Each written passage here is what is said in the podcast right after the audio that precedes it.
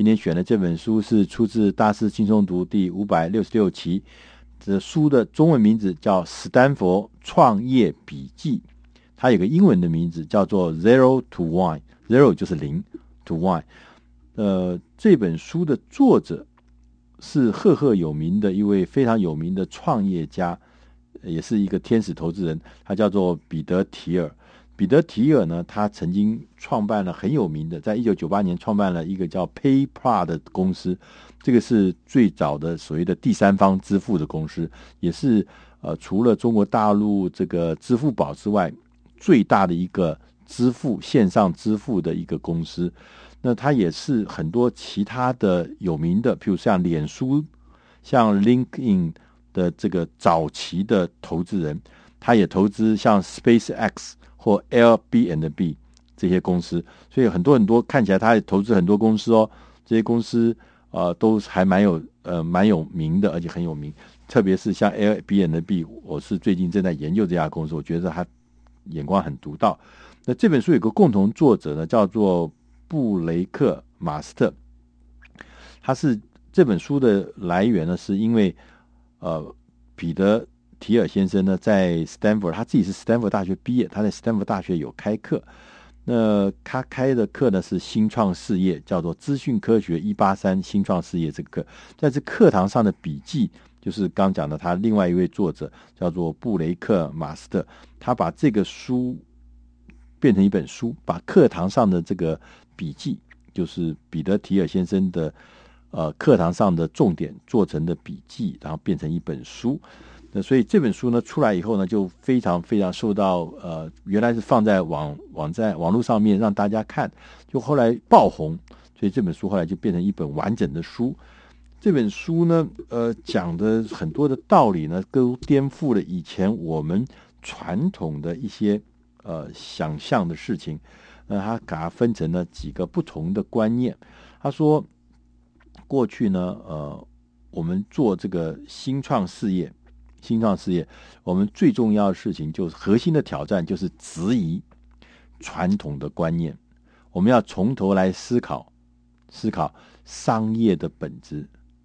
啊，啊我们要想办法从无到有，创造出一个新的产业，完整的产业链。那过去的进步，我们都说这个，就是说怎么样让从一个好东西变成一个很大的好东西，或者很多的好东西，是从一到 N 的那个过程，从一到多的过程。它这个其实不是真正的创新，这是一种全球化的过程中所必然带然的一个持续性进步的，这是一个水平式的进步。啊这就是一个进步。他说，其实不是真正的创新。他说。真正的创新理论上看起来应该是垂直的进步，它是用科技做完全不同的事情，满足一个呃可能大家有需要，但是从来没有人提供服务或者是需求解决的方案的这样的事情，所以它是一个从零到一的事情，跟前面刚刚讲的那是不一样的。刚刚前面讲的是从一到 N，一到多，它现在不是，是从无到有的过程，所以这才是创新。他说我们在过去啊。网络是是公司，我们曾经崩盘过一个大很大的崩盘，在两千呃，在二零零二年的时候，二零零一年的时候，一个大崩盘。那这个大崩盘呢，给我们了很多教训。那有四个很重大的教训。他说，这个四个教训到现在为止，虽然已经过去了十年哦，但是我们还是很多的这个创业家，或者很多企业的管理者，或者很多的思考者，还是这样想事情的。他说。当时这个从这个崩盘里面，我们学到第一个事情是打安全牌。他说，如果你是用渐进式的改善呢，呃比较好，你不要做太大胆的向前，因为呢，你也不要去想那个什么可以改变世界，你先把眼前的事情持续一步一步把它改善，这是最好的。然后他也说呢，在那个时候给我们的教训呢，是告诉我们说，我们应该呃，这个企业应该保持精简、有弹性。然后呢，利用反复的修正、调整，然后可以得到成功。老师也告诉我们，不要试着去创新市场，你应该靠着改善最成功的竞争者他的服务。譬如说，某一家公司是领导品牌，我去提供一个比他更好的服务，比他更好的产品，这才是王道。然后同时呢，我们那个时候一直弥漫的是说，我们如果做到一个好东西，它自然就会去推销，它自然就会像病毒一样散播出去。所以我们要做的东西叫做病毒式产品。所以我们不要去想行销。如果你东西还要行销，表示怎么样？你的东西做得不够好。他说，作者说，呃，彼得提尔说，这四件想法弥漫了整个空间，但是他认为这四件事情其实不是很合适的。他说，你仔细的想一想，你可能会同意一些违反刚刚讲的那四个原则、四个迷思的一些新的想法。他说，他说，今天呢，这个市场上应该你想事情方法应该是先下面的这些。他说，你应该去想。追求大胆的事物，努力的去追求大胆的事物，你不要被琐事、日常的琐事所困住。你想想看，这对不对？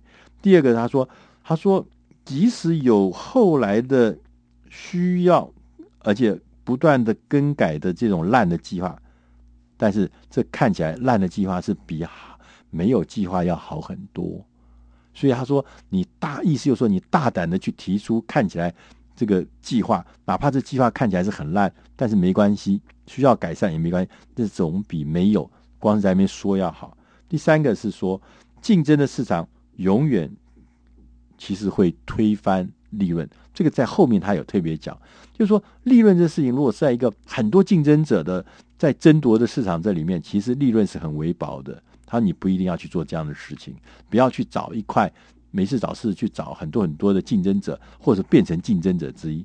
同时，他也跟大家提醒，销售跟产品是一样重要，千万不要相信病毒式的产品这样的存在。如果有病毒式产品，你又能够行销的做销售的话，那你的成果会更雄伟。所以，当他进入第二个。”观念的时候，就明白的告诉我们，他说：“你要成为一个垄断的事业。”我们大家都在想，垄断听起来就觉得这好像是坏事情，垄断好像都是为富不仁。他其实不是。他说：“我们在新创事业真正的目的是要建立一个成功的企业，靠着替顾客解决独特的问题，成为垄断的事业。你必须要想出一个超越竞争者的方法。”对，他说，在新创事业的时候，你要常常的问自己，目前还有哪一个或哪一种珍贵的企业或者服务还没有人创立？你要常常问自己这件事情，还有什么地方还是有空位没有人去碰的？所以从今天的角度来看呢，他认为具有创意的垄断者显然对社会是有益的，因为它会让社会变得。更加的美好，而且这是一个变社会变得更好的一个重大的引擎。它并不是像过去传统所谓的垄断是靠这个特许、靠什么政府的关系或什么来。他说：“我现在在某一个领域做到好到极致，然后呢，一下子呢就垄断。其实这样子的垄断，我们在很多的高科技产业里面是可以看得到的。所以他觉得说垄断。”在新的高科技这个领域里面，它反而是带动社会更美好的一个好事儿。呃，同时，他也第三，他也提出了一个竞争的吸引力。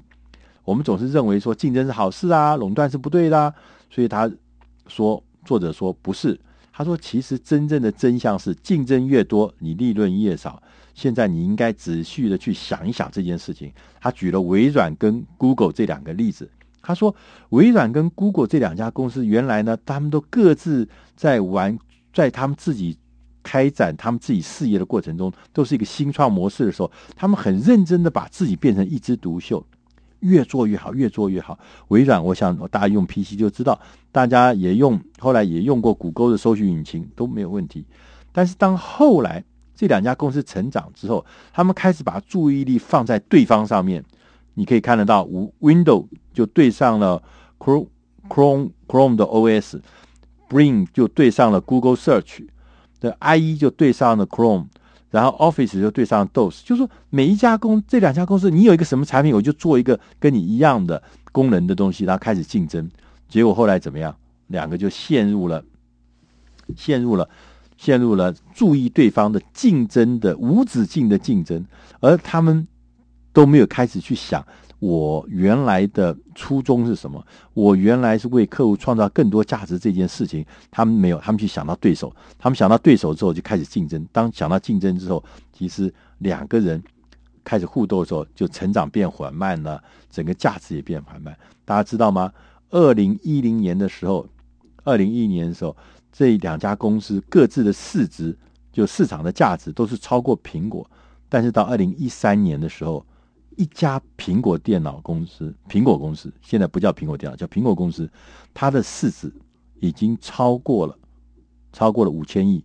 意思是什么？就是微软加谷歌，谷歌或者 Google 加在一起也没有到五百五百亿五千亿美金的这个水准。意思就是说，原来在三年前、四年前，他们各自都还是比这个呃 Google 或者微软都是比比比苹果大。可是苹果公司呢，三年。之后，竟然比他们两个合在一起还要大，就是因为他们这两家公司就失去了当时他们这个原来的发展的路线，而去搞去搞竞争去了。他说，所以竞争绝对不是一件好事儿。那他也提出，作者也提出一个呃观念，叫做后发先至。每个人呢，呃，都说，哎，这个这个所谓的叫做呃先驱者是有优势的。First mover 是可以占得既得利益的，所以什么事情要率先行动，要率先这个展开。好，那他说这个是不是真的呢？他说不一定，不一定。啊，说真正能够享受多年垄断利益的人，真正赚到钱的人，反而是最后行动的人。他说很多的人啊，为什么？他说因为。我们在很多的创业过程中，我们都要求什么回报？比如说，你要赚多少钱？你现在赚多少钱？你今年赚多少钱？你去年赚多少钱？你过去赚多少钱？他说我们。在网络世界里面，不是这样子看事情。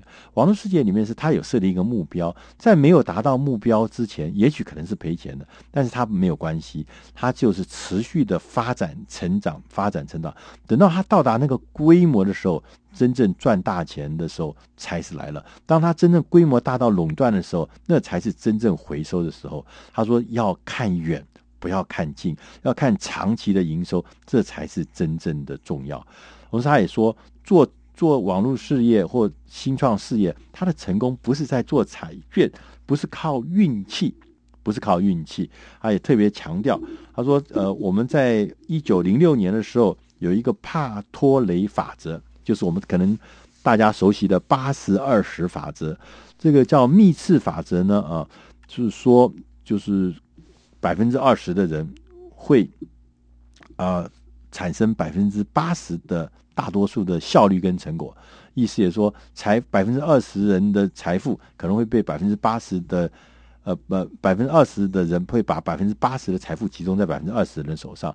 那我们做业绩、做业务、做事情也都是二十八十，就是百分之二十人却产生了最多数的呃成果，就百分之二二八十二十原则，这大家都很了解，大家都很很很很很清楚。所以他说，我们呢。过去呢，总是认为新创事业很好。你新创事业，你必须要知道，你与其有人说，那我们要多做几个市场。我们做了一家公司，我们要做很多很多的市场，因为这个又有风风险管理的安全呐、对不对？我们把鸡蛋放在一个篮子里不行。可是这位作者不是这样认为，他认为应该要做专注的。你只做会这个专注哪一个市场？是专注在那个规模会变大的那个市场。那你去做这件事，如果你不是有的人，他说你的才华不是啊、做这个创业家的话，你应该不要开自己的公司，你应该不要做自己的新创事业，你应该是去加入一个快速成长时期、一个快速成长的公司、一个快速成长市场的公司。有的时候你去加入这个时候，你所获得的成功比你去开创一家自己的公司还好。意思就是说，不管什么事情，你都要集中在快速成长这件事情。那他后面呢，也有讲到一些呃特别的呃呃特别的观念呢。他说，你必须要有一些呃文化，你的公司必须要有文化，跟销售的概念。所以文化就是说，那个公司的文化是非常非常重要的。同时，你要了解销售这件事情，也是一个必要的事情。绝对不要去相信前面讲的说什么病毒是东西自己会行销，那是。不会的，也永远不会发生。那在这里面呢，他这本书里面还讲了一些其他的这个呃观念，其中有一个最后一个观念，我觉得非常重要，就是叫做创始人的矛盾。他说，很多的新创事业通常都是由一群或由一位不寻常的人来建立的。他可能有，他是一个很独特的人，他可能有独特的、不寻常的、极端的、不一样的一些个性或者一些坚持。